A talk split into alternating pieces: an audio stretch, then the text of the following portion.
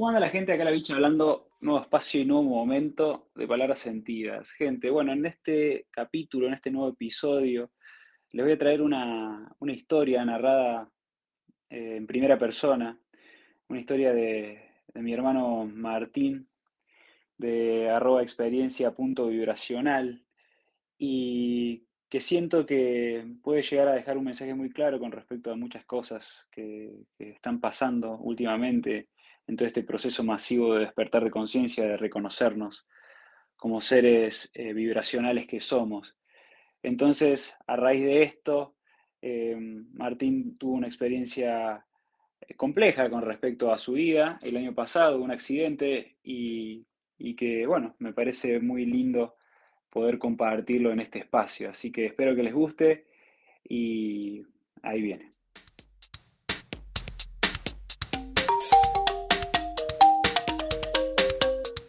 ¿Sabes de qué tenía ganas de charlar? Es eh, de tu experiencia con respecto a tu experiencia cercana a la muerte.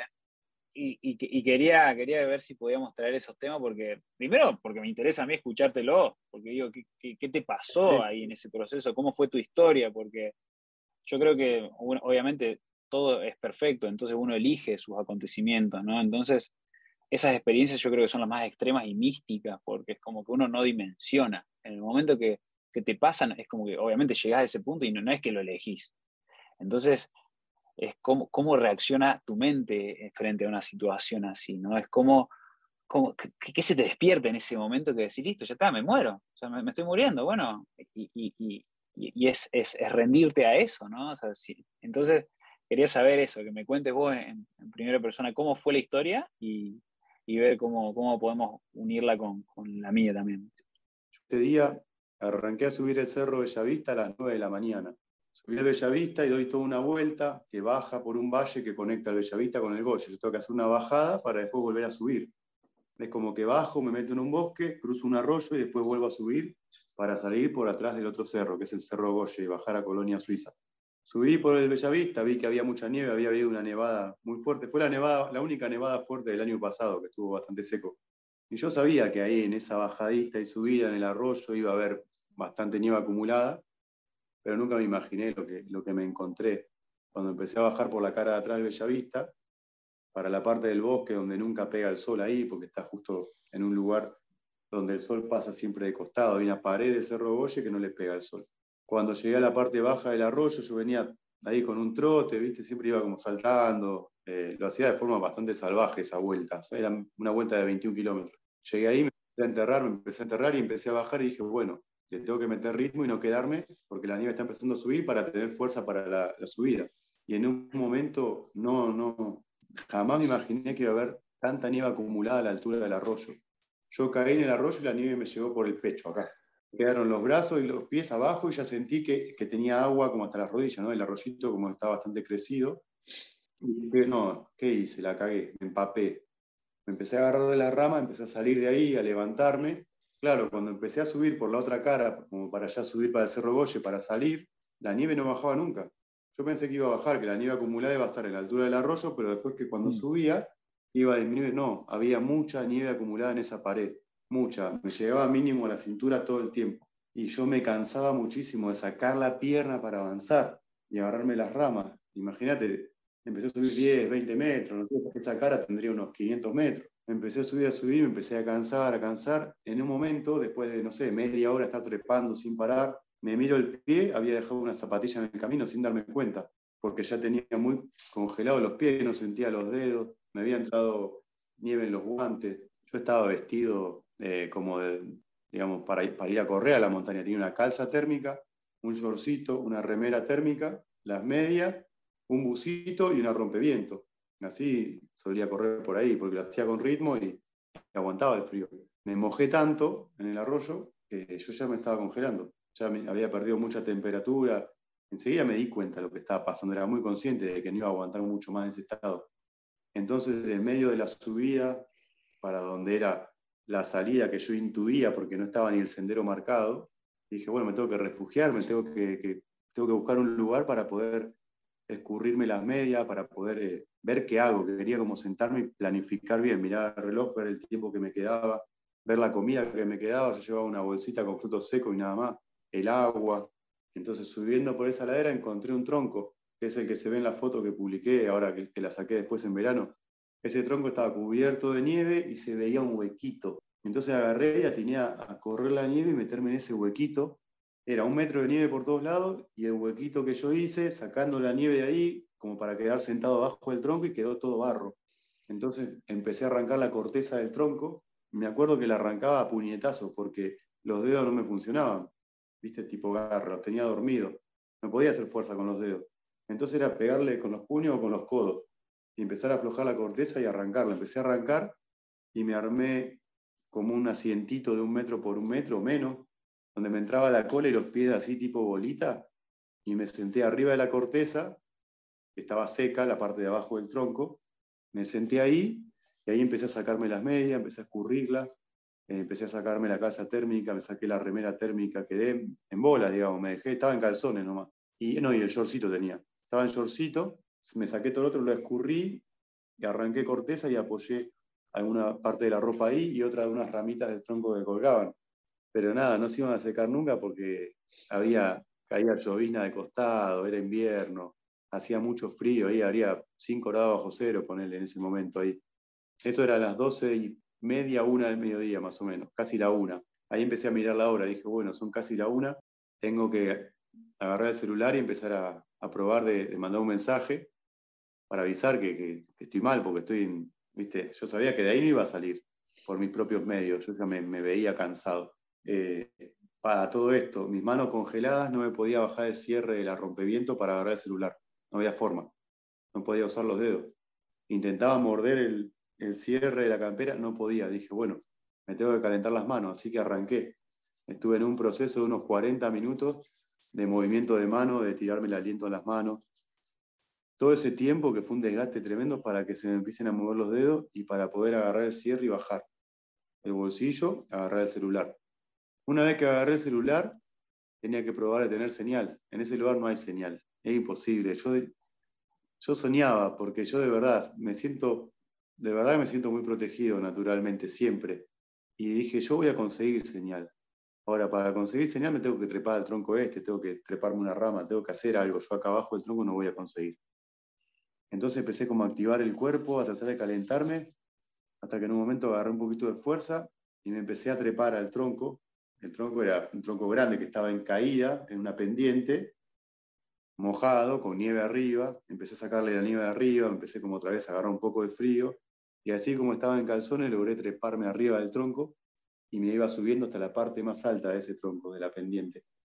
Me paré, agarré una rama y empezaba a probar ponía modo avión y sacaba modo avión, que eso me lo enseñó, me lo había enseñado un rescatista, que vos ponés modo avión y sacás modo avión rápido, entonces busca señal rápido, a veces engancha de, repente con alguna.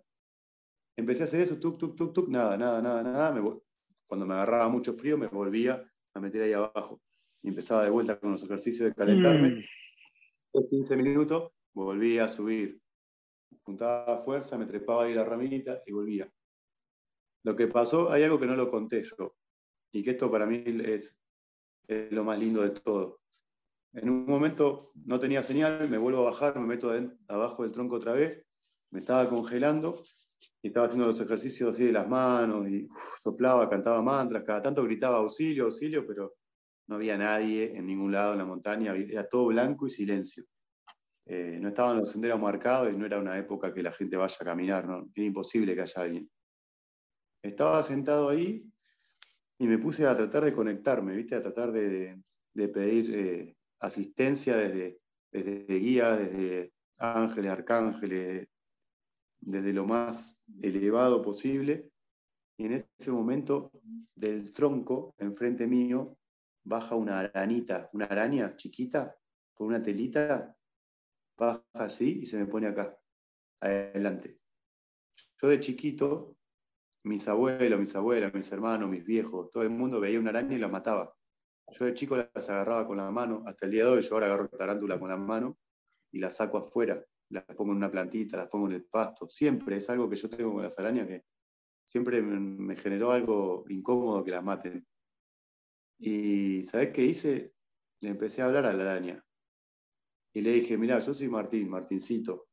Yo desde que nací, desde chiquito, desde que tengo uso de razón, a todas las arañas que me crucé en mi vida, las salvé.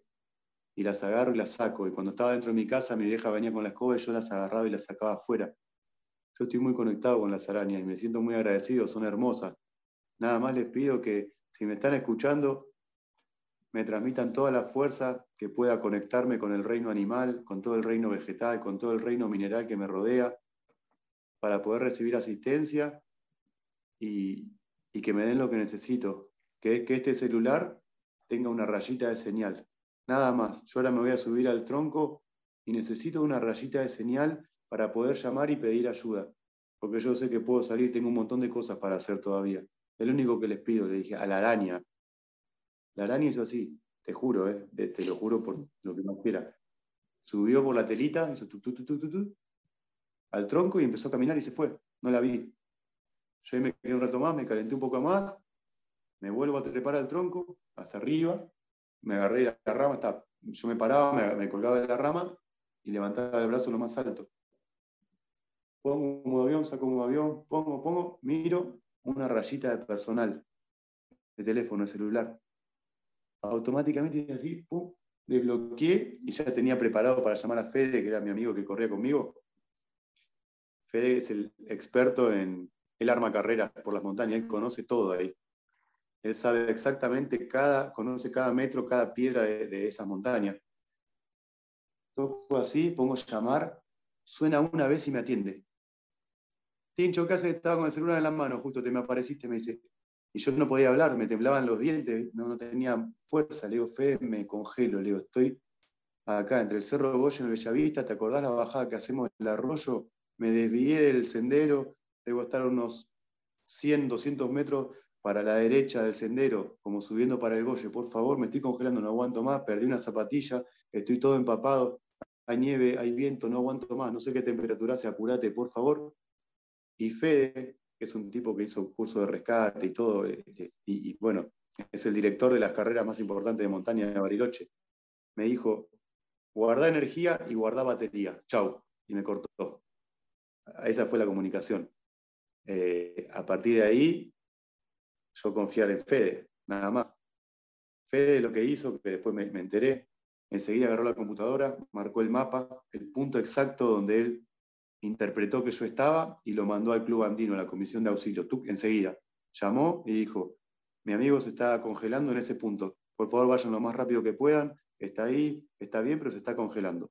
Sí, mandó a la gente, eh, mandó esa orden como para, para que lleguen ahí con las coordenadas precisas.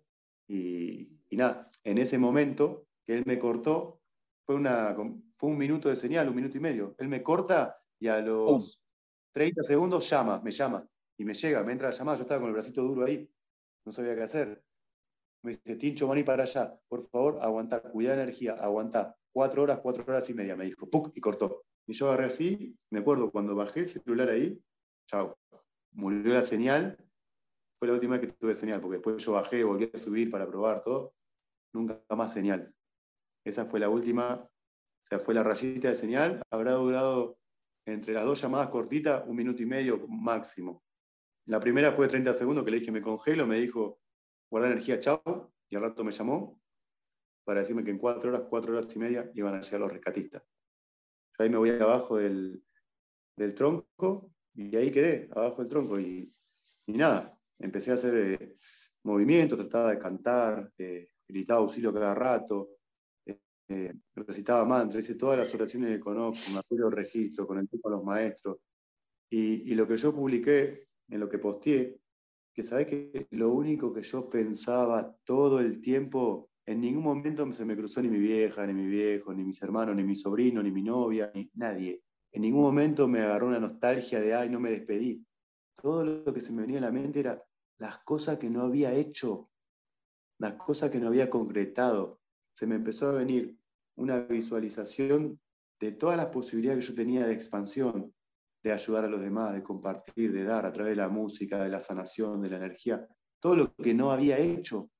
Se me vino así, como si lo estuviera planeando en ese momento, todo esto que estoy ahora. ¿Entendés?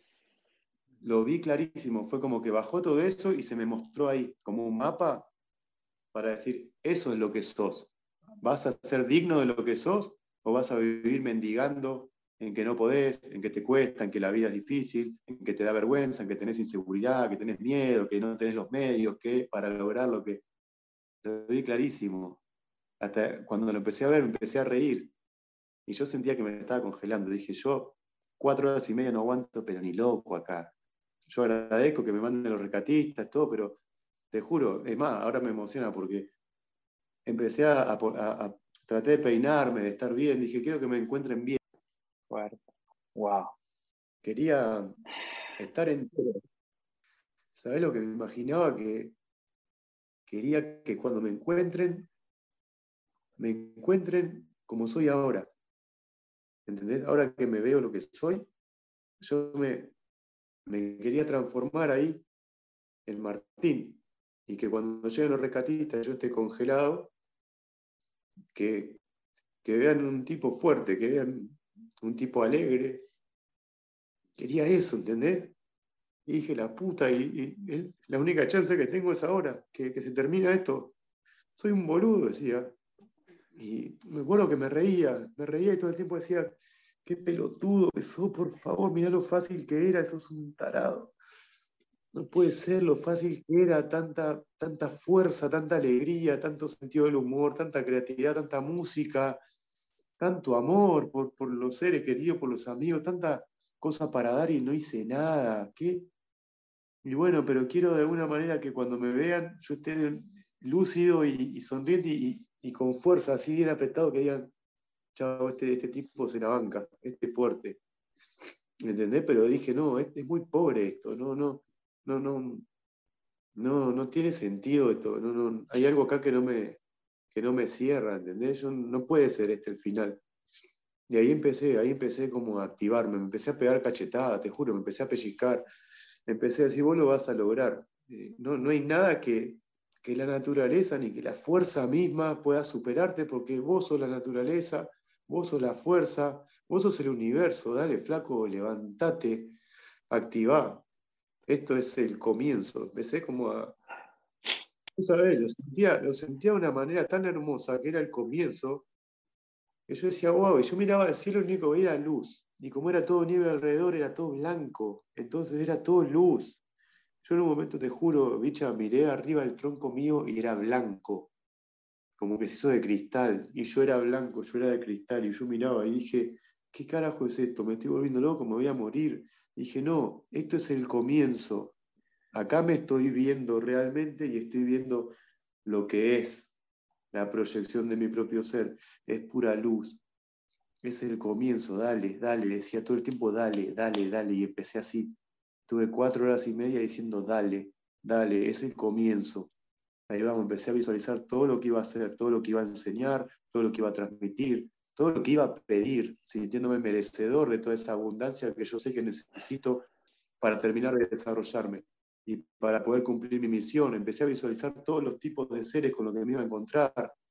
Eh, ayer que estuve con Claudio, que, que, hoy me mandó mensaje, que, que reposteó lo que yo, lo que yo puse, y, no sabés los mensajes, los audios que me manda, después te voy a compartir porque es hermoso. Y yo había visualizado que iba a conectarme con Claudio, me iba a conectar con un montón de personas que conozco que son muy energéticas, que, que me marcaron a mí. Y dije, me voy a comunicar con ellos mostrándoles quién soy, porque ellos van a escuchar quién soy y van a decir, ah, mira, mira este pibe, no hay duda. Todo eso me pasó cuando sentía que me estaba muriendo, ¿entendés? No, en ningún momento miedo, en ningún momento inseguridad, en ningún momento angustia de querer despedir a nadie, no. Claridad total y vi todo mi potencial ahí. Y yo ahí tenía una decisión, o dejarme, dejarme estar y quedarme dormidito, o realmente tomar la determinación de, empezar a actuar con coherencia. Si yo quiero seguir vivo, yo estoy haciendo una suerte de promesa al universo de que si me da esta chance, no voy a parar de ser y reflejar y dar, me la voy a creer para siempre, ya está, lo soy.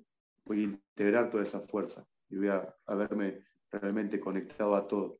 Y, bueno, así fue. Eh, y fue justo, fue justo. Yo conocía mucho esa montaña, conocía mucho los horarios, la temperatura cuando bajaba, todo, porque era una vuelta que yo hacía todo el tiempo.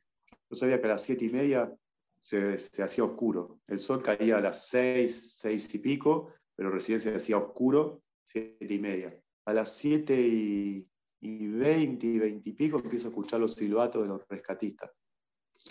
Eh, yo venía mirando una imagen, justo había fallecido mi suegra, la, mamá de Magrita, de mi compañera, y en la imagen de ella última, que sacamos en el hospital, que estaba ella riéndose, arriba de ella, ella estaba en la camilla 19-27. Y yo estuve mirando mucho esa foto pidiéndole, porque yo la sabía ahí presente, y le decía, che, Ani, ayúdame, ayúdame en esta, con tu alegría, dale, dale, dale. Yo sé que voy a salir, mandame a los rescatistas rápido, decirles que se apuren, que, que no tengan problemas con el auto, que puedan subir la montaña rápido. Yo voy a estar acá esperando, yo voy a hacer mi parte. Y me acordaba el número de la camilla, 1927, 1927.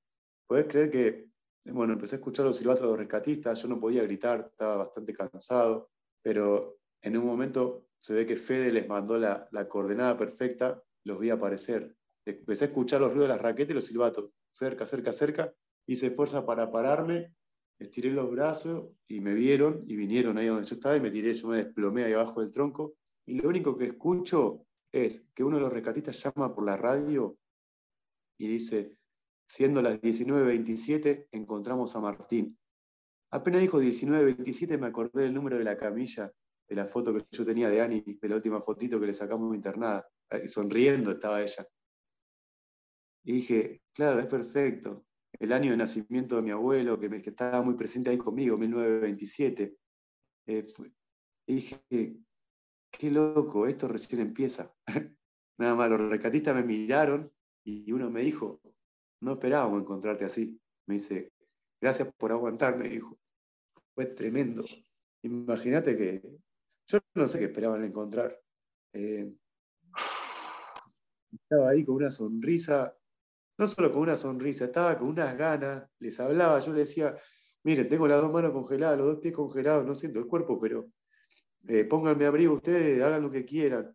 Me van a tener que dar de comer en la boca, no puedo moverme, pero estoy bien, decía yo, estoy, estoy mejor que nunca, o sea, no se preocupen, eh, siento mucha fuerza, Nada más que necesito recuperar el cuerpo, pero estoy con la cabeza lúcida. Usted ayúdenme a traer calor de vuelta y nos bajamos caminando los tres, le dije. Y te juro que en menos de media hora me paré, me pusieron las botas, me abrigaron, me pusieron guantes, gorro, cuellito, eh, térmica, camperón, me pusieron las raquetas, me dieron dos bastones y me escoltaron uno adelante y uno atrás. Eran dos rescatistas, Carlos y Craig. Y, le dije, muchachos, rajemos de acá, vamos, que tengo muchas cosas que hacer sáqueme de acá, nada más. Eh, no sabes cómo bajé esa montaña. No sabes cómo bajé esa montaña caminando con ellos, ellos me escoltaban y ¿viste? me iban como acompañando, yo no podía caminar bien, pero trataba de, ir, ¿viste? paso a paso, no quedarme, no quedarme porque quería salir, quería salir pues yo sabía que tenía que hacer un montón de cosas. Y, y bueno, acá estoy. Acá estás. acá estoy. Y pasaron muchas más cosas en esas cuatro horas y media. Seguro. Cosas que en el físico, en un momento te juro que sentí que me había ido y vuelto, porque no, viste, como si me hubiese entrado en un sueño y volví y no sé qué pasó ahí, pero yo sé que ahí encontré algo y conecté con, ah, como que alguien entró en mí, ¿entendés? Eh, se terminó de activar un, ser adentro mío y que, y que no tengo dudas que no es de acá, no es de este planeta. Está el Martín terrenal para cuando la situación lo requiera va a estar siempre, pero ya está el otro ser como, como dominando, como tomando el control de, la misión. Y, lo resiento, siento a las dos, a, los dos seres adentro. Y se van activando de acuerdo a lo, que demande el afuera. Eh, mayormente es el, ser cósmico, es la mente cósmica. Pero bueno, eso fue como un resumen, lo más resumido que pude de, esa experiencia hace un año clavado. Que no, no tiene nada que ver con, con mi proceso de, conciencia, ¿no? Yo empecé en el 2012 a, darme cuenta de lo que estaba pasando, ahí dejé mis trabajos, me fui de mochilero, empecé a conectar con, el chamanismo, con los sonidos, con la sanación, pero entré en este camino, pero el, hecho de comunicar fuertemente todo lo que, lo que tengo y lo que soy fue a partir de este claro. accidente. Yo, atendía personas, hacía encuentros y y trabajaba con energía, pero de manera muy individual, muy, muy chiquita. Eh, y me di cuenta que podía expandir y que, que no que podía, que tenía que, hacerlo. Y a partir de ahí no paré, no paré de escribirle a las personas sin miedo, sin inseguridad, con, toda la seguridad del mundo con la que, con la que me escucho expresarme ahora. Eh, cada vez que tengo que hablar con alguien, no importa quién es, no importa si es Claudito María Domínguez, eh, si es mi viejo, si es un vecino, ¿entendés? Justamente. Hay algo ahí que soy yo todo el tiempo esto. No entro más en, esa frecuencia del miedo y de la inseguridad. Entro en el compartir, en la cooperación, en el amor, alegría, fuerza, fuerza y fuerza.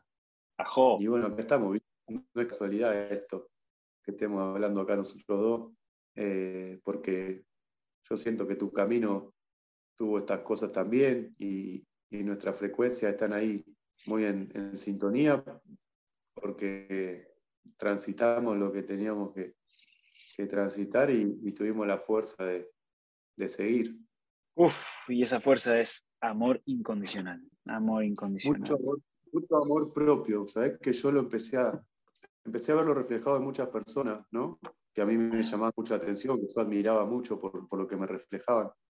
Y después lo empecé a ver, lo empecé a experimentar en mí, el amor propio, el permitirme el merecimiento de todo, el permitirme tener todo lo que necesite, ir a donde quiera, encontrar personas hermosas donde vaya, poder expresarme con amor sin, sin tener ningún miedo a la mirada ajena, poder manifestarme, hablar, contar, compartir, ayudar, sin, sin que me impacte la voz ajena, ni la opinión, ni el juicio de nada, ni de nadie. Ser, ser y ser.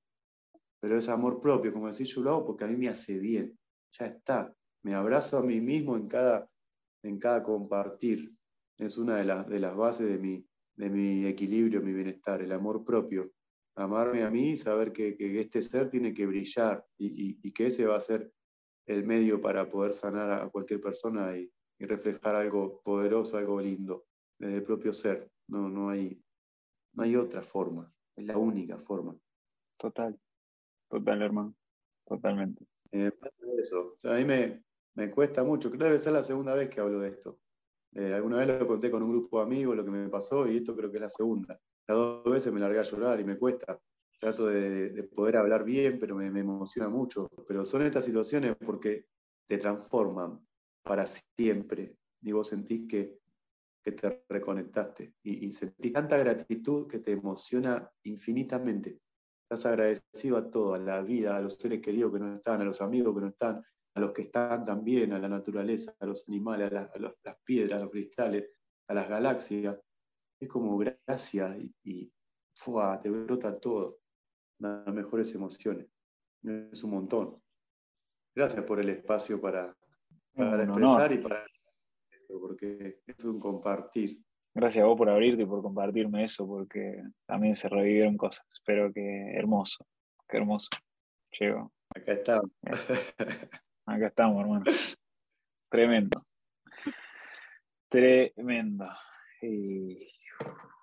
Las cosas que, que nos genera, ¿no? Esa, esa impotencia de no saber qué va a pasar, si vamos a poder salir o no, si se termina o no. ¿Y qué hago? ¿Qué hice? ¿Y qué no hice? ¿Y qué, de qué se trató todo esto? ¿Por qué me está pasando esto? ¿Qué mensaje estoy recibiendo? ¿Qué me querés decir con esto, universo? Yo estaba como, tantas preguntas me hacía en ese momento. Y acá están. preguntas. Y acá estamos. es perfecto. Uf, es perfecto. Cómo funciona todo es perfecto, hermano. Tremendo. La verdad que sí. Gracias, gracias, gracias.